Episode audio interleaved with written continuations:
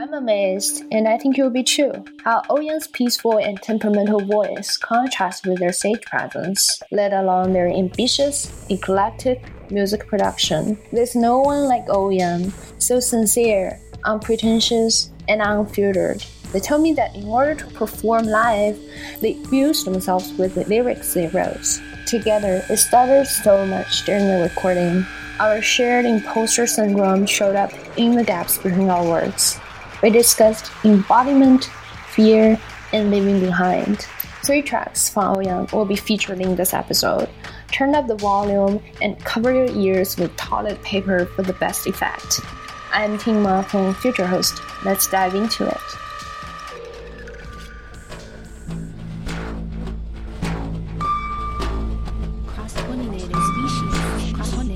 transmutable beings, androgens, androgens, and humans thrive in the infinite space between heaven, heaven and earth, where matter and phenomena are in a constant flow of exchange. Body. As an expression of the shape and the logic of the cosmos, is cultivated with porosity and fluidity unifies yin and yang, yin and yang. Transcends death and pleasure. Through progressive speculation, we break epistemic entrapment and sensory deprivation to articulate the future beyond popular cliches. We think on a terrestrial scale to form an intimate solidarity with our surroundings. To hold space for safe, pleasure, and emotive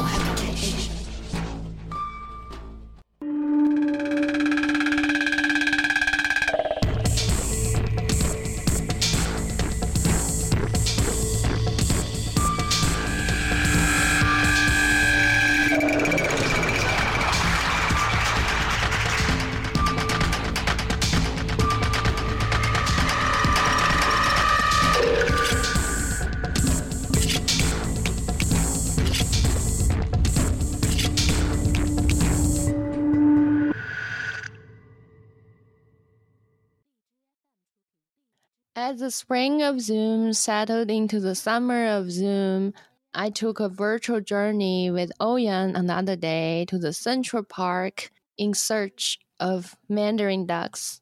So, in this episode, Ohyung and I are going to pretend that we're boating in the Central Park, searching for this magnificent bird Swish, swish, swish. searching for the magnificent birds while talking about experimental rap music. So this is going to be an episode of tranquility and occasional ruptures. I took a 45 minutes shower on Wednesday and thought of you. Uh, the hot shower awakened my inner beast. You have a music video shot entirely in your bathroom, so you look like someone that genuinely likes to bath.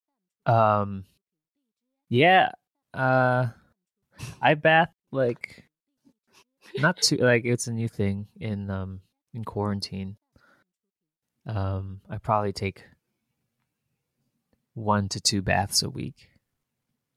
Fair, fair enough. A month of bath. Um, are there any new sensation or realization about body after the quarantine?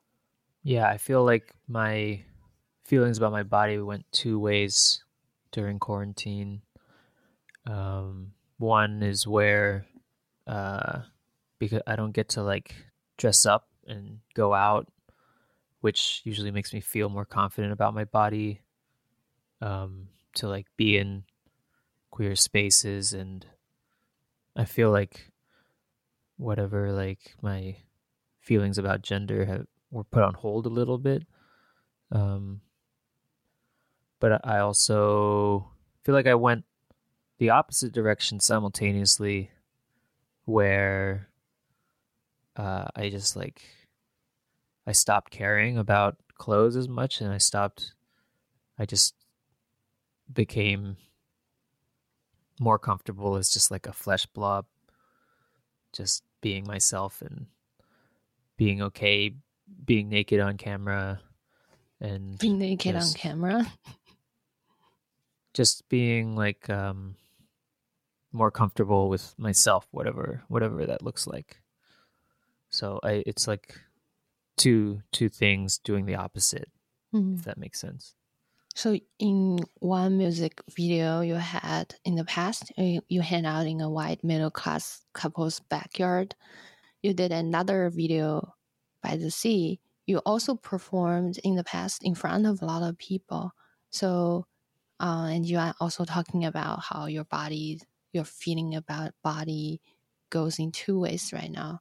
So, do you feel you are now um, the most in yourself like the most comfortable in yourself?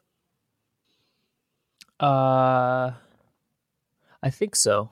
I I am always like, I use my art especially to explore myself and my body, and to sort of challenge myself to, uh, be more of myself.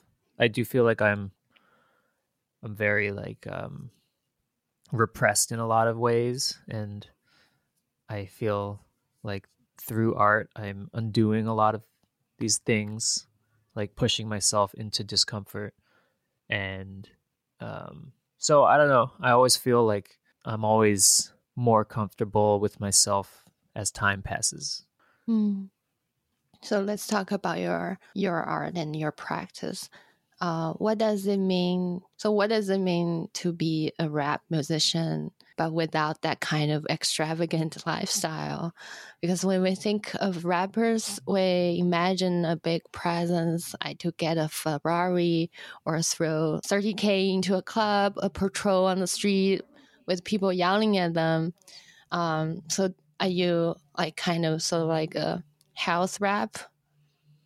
Like there are house gods and you are like house rap? um well i mean i feel like in a lot of rap like a lot of people are coming from nothing and coming into a lot of money and that's like a different experience from what i have um where um like i didn't grow up in the projects so like i don't know i have a different relationship to money like and i have like certain political beliefs about like capitalism and money so it feels different to me um and I, I feel like a lot of rap there is rap that isn't like as extravagant but yeah i guess that is a big part of a lot of mainstream rap um which you know i feel like is an extension of record labels and what record labels want to push um so i don't know. I i feel like my music isn't in that same world but like i don't like uh i don't i'm not like trying to distance myself from that world either. Like i i just feel like rap is can be a lot of different forms. Yeah. Yeah, I think it's fascinating that you put rap and experimental music together. Rap is adversarial and takes up space. Experimental, on the other hand, is often associated with rejection of uh, identity, identification, and categorization. So these two terms could be a little bit opposite to each other, which feels like an ultimate queer prank to me. So could you tell our listeners more about how you uh, put these two terms together? What is rap music for you, and what is experimental about it? Uh, I mean, I don't really know what experimental means. Like, I use it because I don't know how else to categorize my music. Um, like when I listen to other experimental music, a lot of which is like created by white people, a lot of it, like my music, obviously doesn't sound like that. Um, to me, I feel like rap music is very experimental with like sound textures, like with how rap uses sampling, taking different sounds from different recordings from all over the world, like mashing up two completely unique sounds, taking like a kick drum from a recording from the 70s, combining that with something from like a completely different culture. I don't know. Um, so I've always felt like rap was a pioneering genre in that way in terms of sound. Um, I don't know. I think I was drawn to rap because uh, I grew up in like a white neighborhood in central Pennsylvania, and to me, like rap was a rejection of that and another sort of identity against whiteness. Um, my music is experimental in that I like to combine a lot of different genres just because that's I like a lot of different music and it's fun for me to try to make these weird connections. Um, and so while while I like you know for a bio I'll I'll call it experimental rap music. I feel like rap is at the core of it in terms of its polit- politics, um, but it sort of go- goes all over the place, um, like into pop and experimental and noise. You know, I I went down a rabbit hole on the interweb on the other day, and I I watched a bunch of Loiter Squad. Uh, it's a TV series made by a rap music collective called Odd Future. I don't know Mhm. if you know them. So in one episode, they they welcomed a white cast member coming to join them for the new season, and they said he's white and he's crazy as fuck. And a second later, that person jumped off the building and died. So and they in the in the film they they threw a gigantic dummy out of the roof, and that really cracked me up.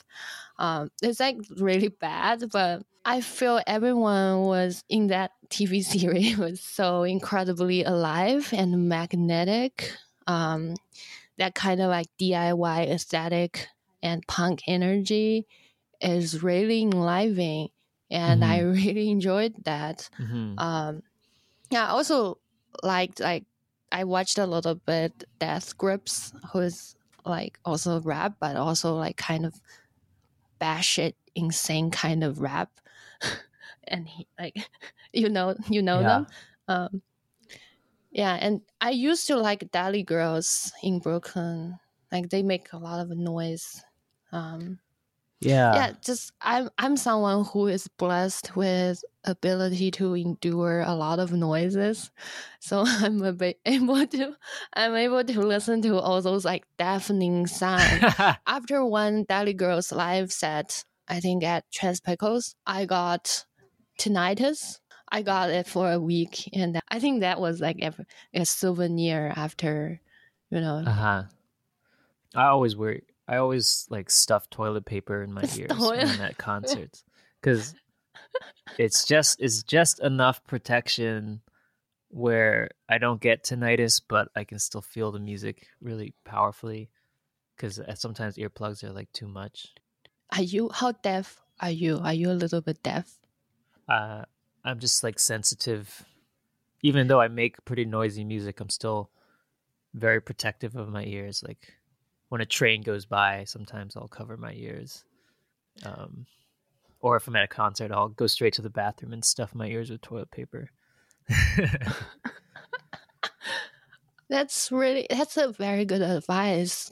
Um, because I didn't know that, and I got damaged, and I heard a lot of musicians are actually deaf. Mhm. especially noise musicians like they they are kind of got like this occupational hazard Yeah.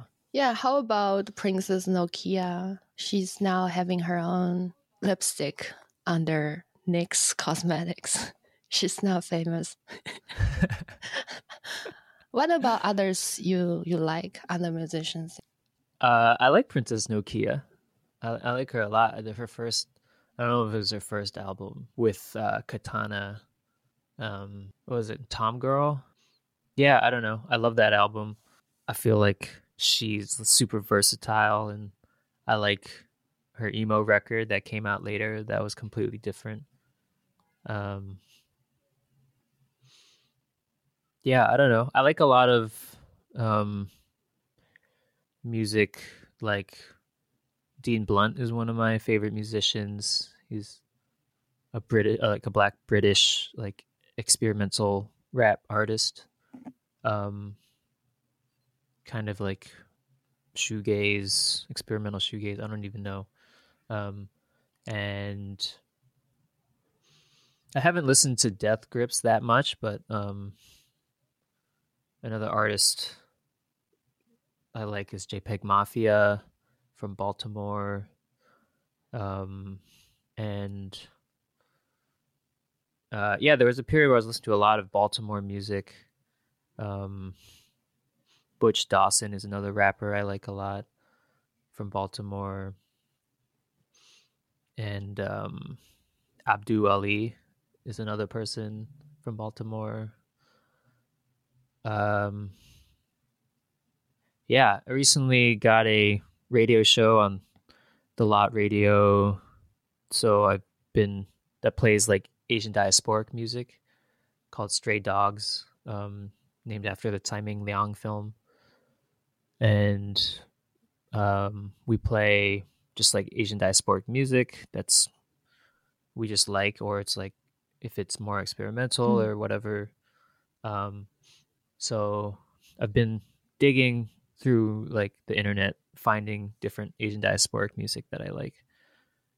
A lot of film soundtracks. Um, Fatima Al Qadiri's soundtrack to the film Atlantics is really beautiful. Yeah, I think it's time to introduce your tracks. How about we play 什么鬼 first? Okay.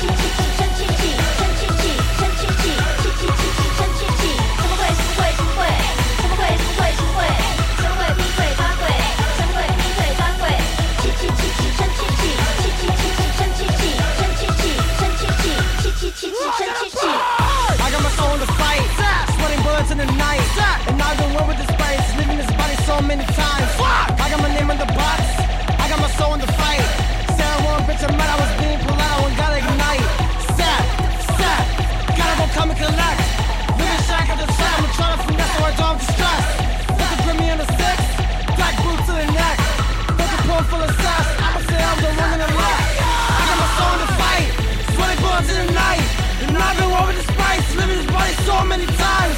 I got my name in the box, I got my soul in the fight. Say one bitch, I'm was being polite, I was gotta ignite. Sad, sad, gotta go come and collect.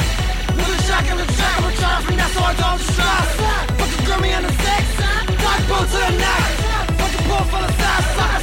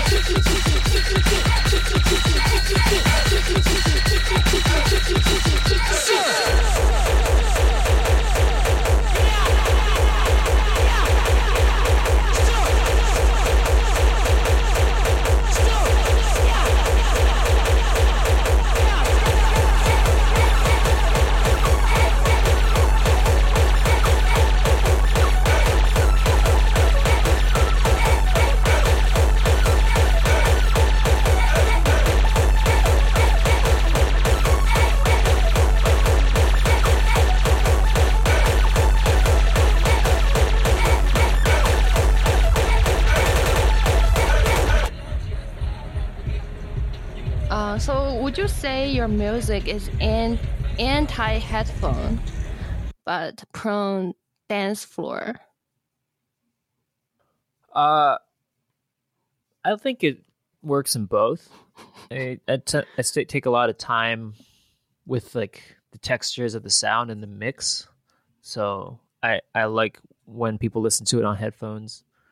Um, but this album, Protector, that this track is from, was really for like a live performance, like for me to perform live. Like I would have so much fun doing this show live. Um, and I was gonna have an album release show in April last year, but because of COVID, it never happened. Um, it actually just got rebooked elsewhere for October seventh. So, if you're free, it's uh, hopefully it will happen. We'll see. It's actually hard to keep up with the with the feverish feeling to finish your album in one go. Oh, It's- really? I think It's so, a little yeah. much. Yeah, it's a little bit too much. I what what do you imagine your listeners are doing while listening to your music? For sure, they couldn't be reading or play chess. You know. Yeah, I imagine them lying on their bed, staring at the ceiling, just listening, doing absolutely nothing else. I couldn't s- sit still. I was completely activated. So Uh-huh. it's very hard. It's like a very so like thrashing around in your bed while staring at the ceiling. you require them to be very self-disciplined to be set in bed motionless listening to your music. Maybe that's just my experience when I listen to my own music. Yeah, Hmm. I, I don't have any. How, however, the music moves you, you should you should do that. So what what's one thing you pushed as far as it could be in this track, Shemogui? Yeah, I I really wanted to make a track that was like like the farthest end of the spectrum of pop music. That's just like the poppiest, like almost like cute feeling, but also like combining with something like a drum beat that's really hard and then combine that with just like um just like a punk energy on the on the vocals. Um so yeah just combining like pop and punk in in like a really hard way i guess. Um something something to mosh to.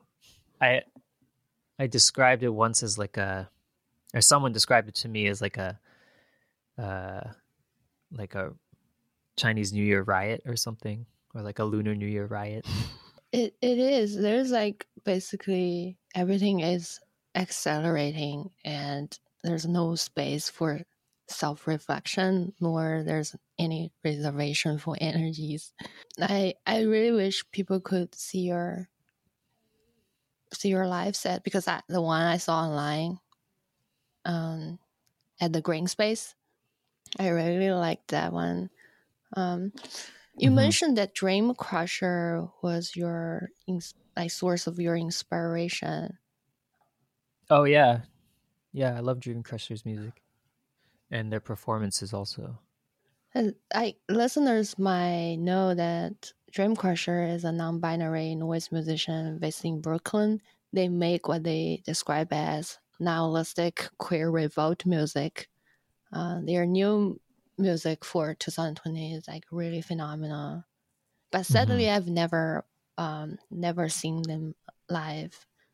So, did have you seen them live? And what was it like? I did.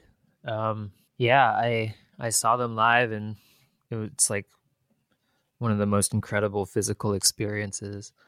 And really, you know, whenever I do like a really powerful, perf- I feel like is a really active, good performance, and then I'll see what Dream Crusher does and be like, oh, the bar is so much higher than what I thought. Um, just in terms of embodying your music, and yeah, it's just really incredible. Everyone should check them out. So you just took out the toilet paper in your ears and write on the notes. The bar is actually too high. I I need to Yeah, I think Dream Cru- Dream Crusher is really um, impressive. And in one of their interview, uh, they said they they got a lot more queer and POC audience, and they felt really empowered to have more audience like that. So, who is the intended audience for you? Yeah, I would say queer people of color. Um, I feel like sometimes I see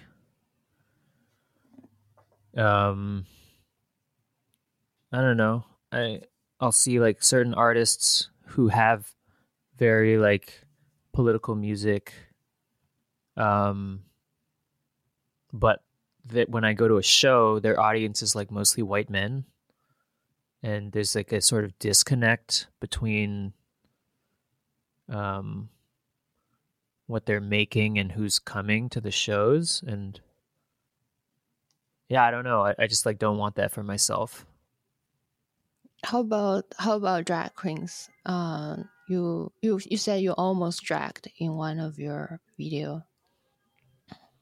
yeah so my best friend who's a, a drag queen the illustrious pearl who's also a really incredible poet wo chan um they really introduced me to drag and um i've done some drag collaborations with them in the past. Um yeah it's just really empowering um to to like play with gender in that way. Um yeah drag queens are a big influence on my performance and like my just feeling of confidence in creating a show that has an arc and really having fun on stage like i feel like drag queens always have an incredible time when they perform and really like give the performance their all Yeah, I really like drag queens too. I my favorite is Adele Computer, yeah i don't i don't know them but they are, they are hilarious. Um, I I feel drag queens really informative in terms of how I I think they make it possible to think a way to build a future that's not dependent on whiteness or straightness, and it's possible that we don't rely on any existing set of identity grabbacks, but have to make something of our own that we really feel comfortable with. Yeah, let's play No One Fucks with Me.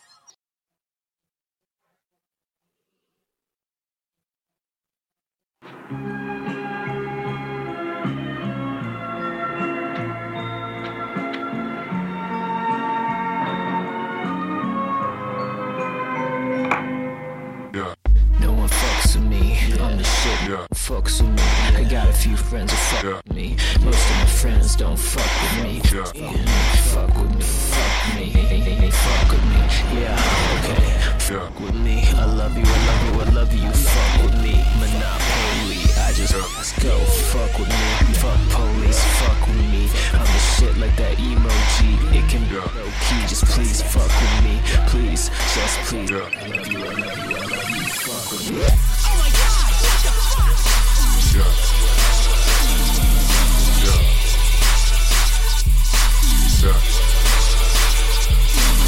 Heart Ripper, Company, Godzilla in the villa. No one fucks with me, no one fucks with me. I'm the shit, no one fucks with me, no one fucks with me. No one fucks with me, I'm the shit, no one fucks with me, no one fucks with me, no one. No one fucks with me, no one fucks with me. I'm the shit, no one fucks with me, no one fucks with me, no one fucks with me. I'm the shit, no one fucks with me, no one, no one, no one.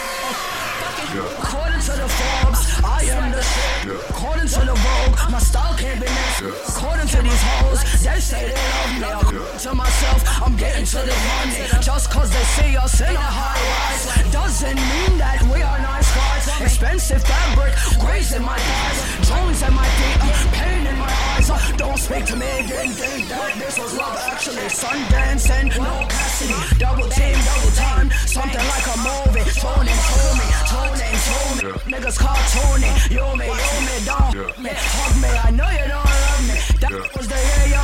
Okay, if you say so, spitting lies straight out your nasal. Liar. No effects on me, the glow energy yeah. to the nth degree, the carry. Yeah. Fuck low energy, shake my damn head. Yeah. That me, yo, whoa. Oh my god, I think I'm on fire. Oh my god, like Sriracha freeze, no one fucks with me. I'm the enemy. Touchdown with the wrist out, I knock 'em out. The kiss off, but hard as fuck with the mouth. that come through like I'm Wreck It Ralph. No one fucks with me like I'm the coffin emoji. I'm yeah. recipe. Two cups, no one fucks with me. Yeah. One cup, no one fucks with me. No one fucks yeah. with me. No one fucks with me. I'm the shit, no one fucks with me. No one fucks with me. Oh my god, what the fuck?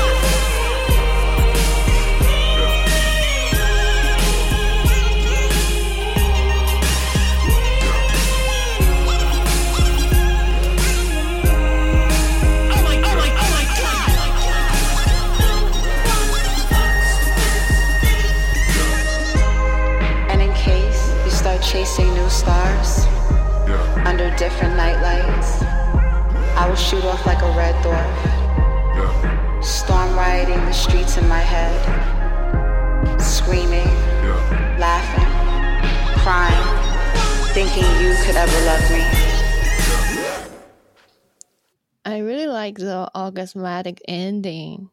And there's a fine line being like between being too mosaic to be recognizable and being too politically overdetermined. I think you did a good job in balancing the two. I think you often force different textures into a single track. Like in one second, we are driving on the mountain road, and the next second, we are soaring on the roller coaster. Yeah, could you could you tell us a little bit about the cover photo of your first album, untitled "Chinese Man with Flames"? Um, the title "Untitled Chinese Man with Flame" comes from a um, a photo from the this art museum, the main art museum in Oakland, and I was there in 2018, walking around and found that found this photo of like a Chinese man in Chinatown. It was just called. It was an untitled photo, and the parentheses was just Chinese man with flame, and it was taken by this white woman.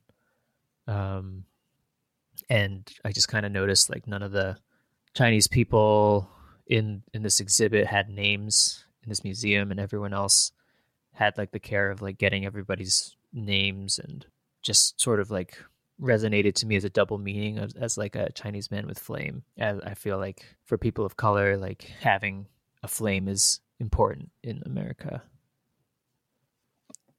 You know, the other day I was doing meditation because I wake up from a nightmare, and the voice in the meditation app um, said that we chose our emotions, so we should actively acknowledge our fear in order to release them.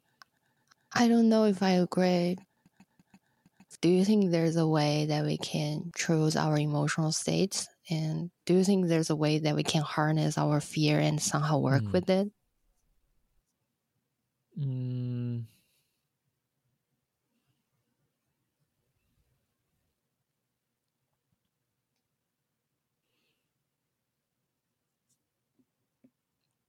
I think that's an important part of my practice, at least. Um, approaching things I'm afraid of and um, creating art about it.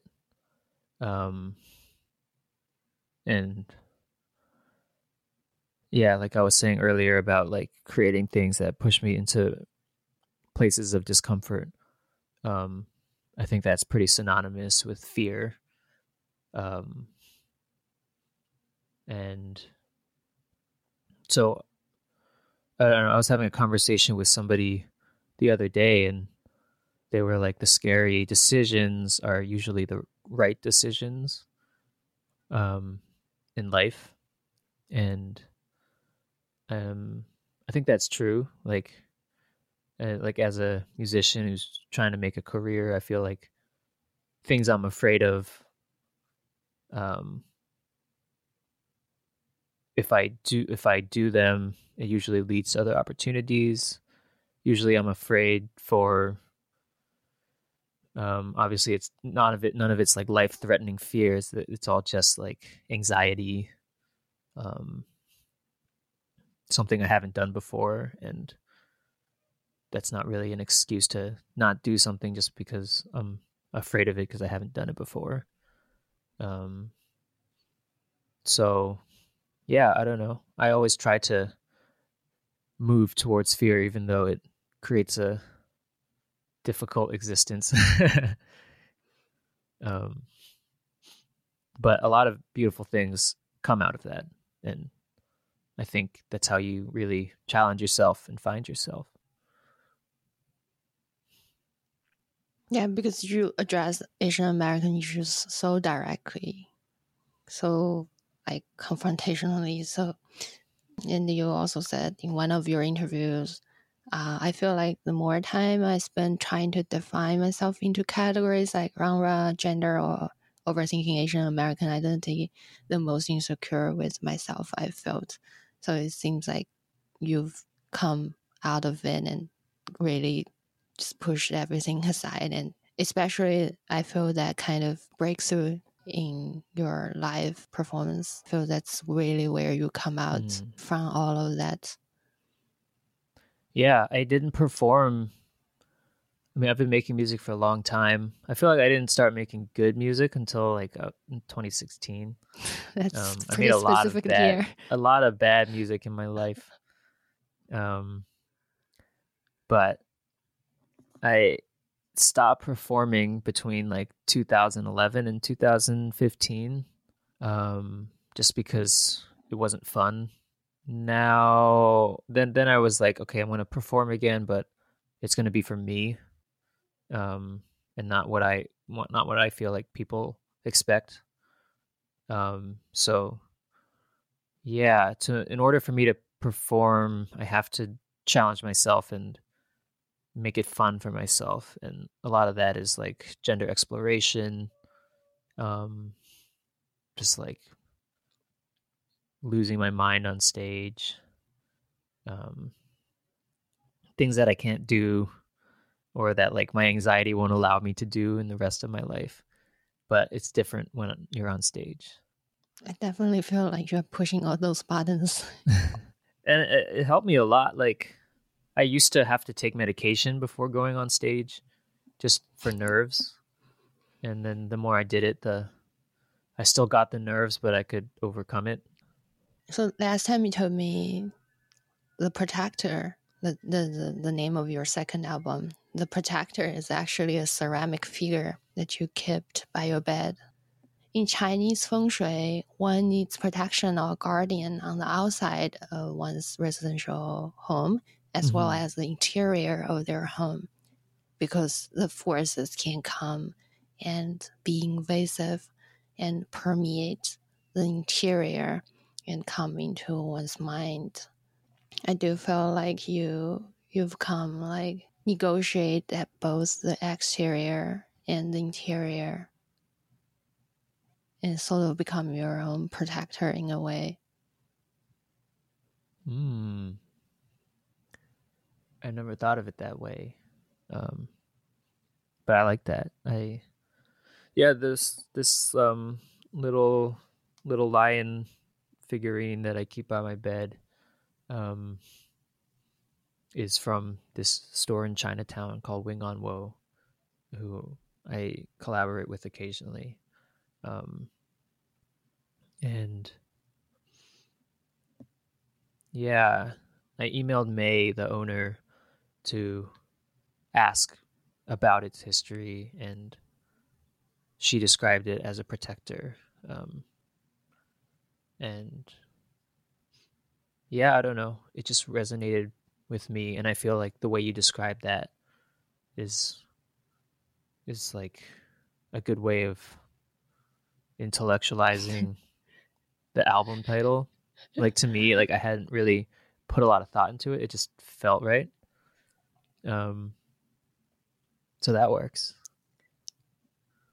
And besides, there's one thing I'm very curious about because besides your personal and artistic music practice, you are a very good film composer. How do you manage to do both? Why are you not becoming a time management guru yet? Could tell us your productivity secrets, Uh, like productivity tactics. Okay, so the secret is to have very low self confidence. And by having very low self confidence and getting your confidence, from creating things, then you'll always be working on things. Um, so that is my secret. So I'm always making things to provide value um, for my brain. I was just gonna say I've been um, scoring films for like ten years now. Yeah, it's a very different process. It's really fun to write music for images, and it's a completely different process. But it's really fun to explore new sounds. And I feel like every project I work on, I work with a different director or producer who has an idea for the score that I, I couldn't have come up with by myself. Um, so in that way, it really ends up. Um, I end up learning a lot on every project and increasing my sound palette.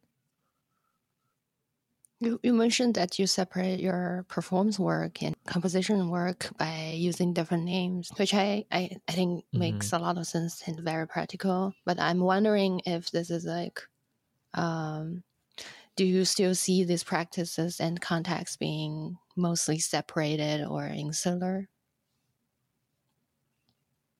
Um, they used to be more separated because I was afraid that um, my personal Oh Young music, um, because it's like a little more out there, a little political, um, it would affect the kind of work I could get as a film composer. Um, and that, whether that was the case, like I couldn't, haven't been able to tell, but I do know like a lot of people have found me through my personal music and have asked me to score films based on that. And I feel like, but so there's a practical reason to separate them. And then also it started out of, you know, fear, insecurity, but I think that's like going away more. I don't know. I don't know. It it might be like one name in a few years. Who knows? So, um, do how has your relationship to time passing changed this year since pandemic? I'm more interested in slow music now than I used to be. Like I'm sitting on an album, like an ambient album that I made, and some of the songs are like 30 minutes. Um, and stretching time, I think because of the pandemic, um, is something interesting to me now in music, like playing with time more. So I feel like it's influenced my artistic practice a lot. Um, and yeah, I, I like notice in all my music that I, you know, I don't leave a lot of space for self reflection. Like a lot of it is really dense and I don't know. That's just like what I lean towards, but I am trying out different ways of playing with that to to approach music differently. So we're approaching to the end of our conversation. Um, could you tell us like one thing that you are leaving behind this spring, and tell us one thing that you are bringing into the summer? I think I'm leaving behind a lot of uncertainty.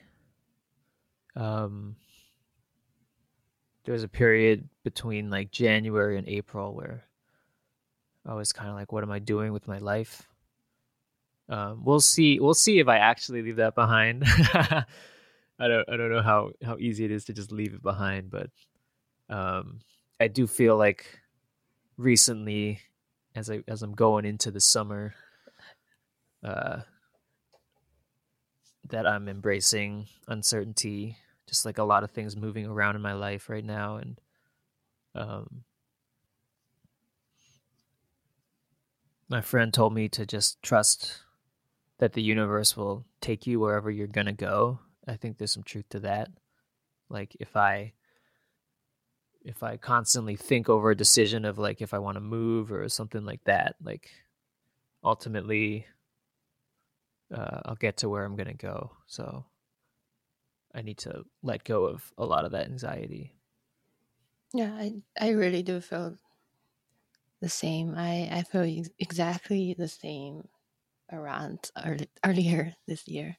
Um,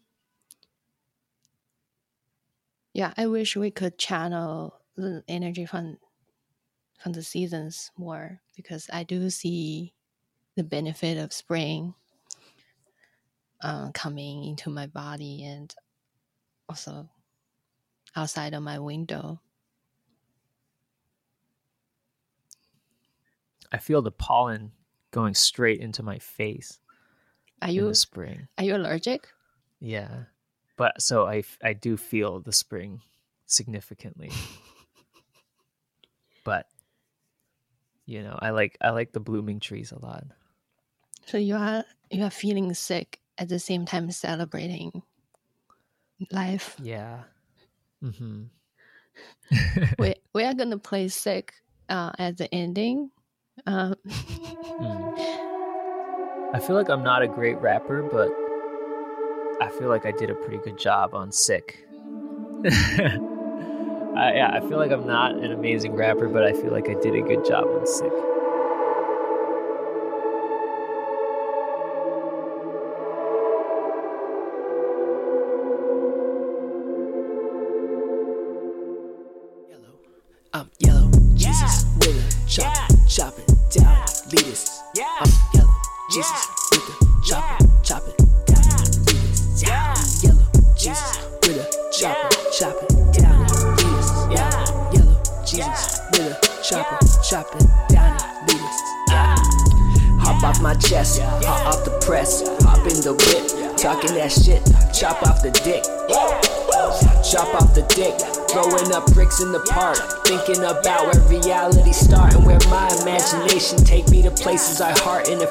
Spark like a dart in the wind. Where do I begin? Where do I fit in? All like I was a fucking dog with a grin. Lying to myself again and again, like I cross myself up with a spin. Cop with a grin, put you in the ambulance. White dude Josh, jump off a bridge. So self conscious that I grade myself like a uh, test uh. every time I jest. But likes it, really, really can't size this. New with no license, encrypting my crisis. But I thought it was the nicest. Still chilling with those white friends. Give a fuck if your life ends. Don't live your life in spite, man. They gon' rob you for your spices. Whole culture, they gon' bite it. Flip it, then hype it. Motherfucker, y'all can't conform it. Fit the rules and constraints of your society. Killing for capital, that's average news. But we point the finger at the vulnerable. Abolish our prisons, a vision free Palestine. You ain't free and shit if you can't free your mind. You decolonize with truth we realize. And in your way of life, don't gotta tell the wise. So much shit I This podcast belongs to Future Host ongoing writing project Scripture. Scripture is a book of speculative fiction inspired by the Book of Mountains and Seas, an ancient Taoist classic. The fiction unfolds in two directions. Qinyuan, a diminutive bee bird, sexes and assassinates its way out of the mythological landscape. In another world, the son of a master potter from Jingdezhen wanders in Western world as she, with insoluble mud on her hands. Chapters from scripture will be released in English and Chinese concurrently with the podcast. Same cop to kill Eric, kill Eric Garner. Same system, same cops, kill. Asians fight whitewash black kids' lives lost, and cops get off more than high school sophomores. Sick of fucking racist stations. Ship them all mirrors, let them see their face in it. White people got a fucking place for them. Sick of white people and their patience. Sick of all nations, sick of the shit. Sick of people talking shit about shit they got no damn stake in.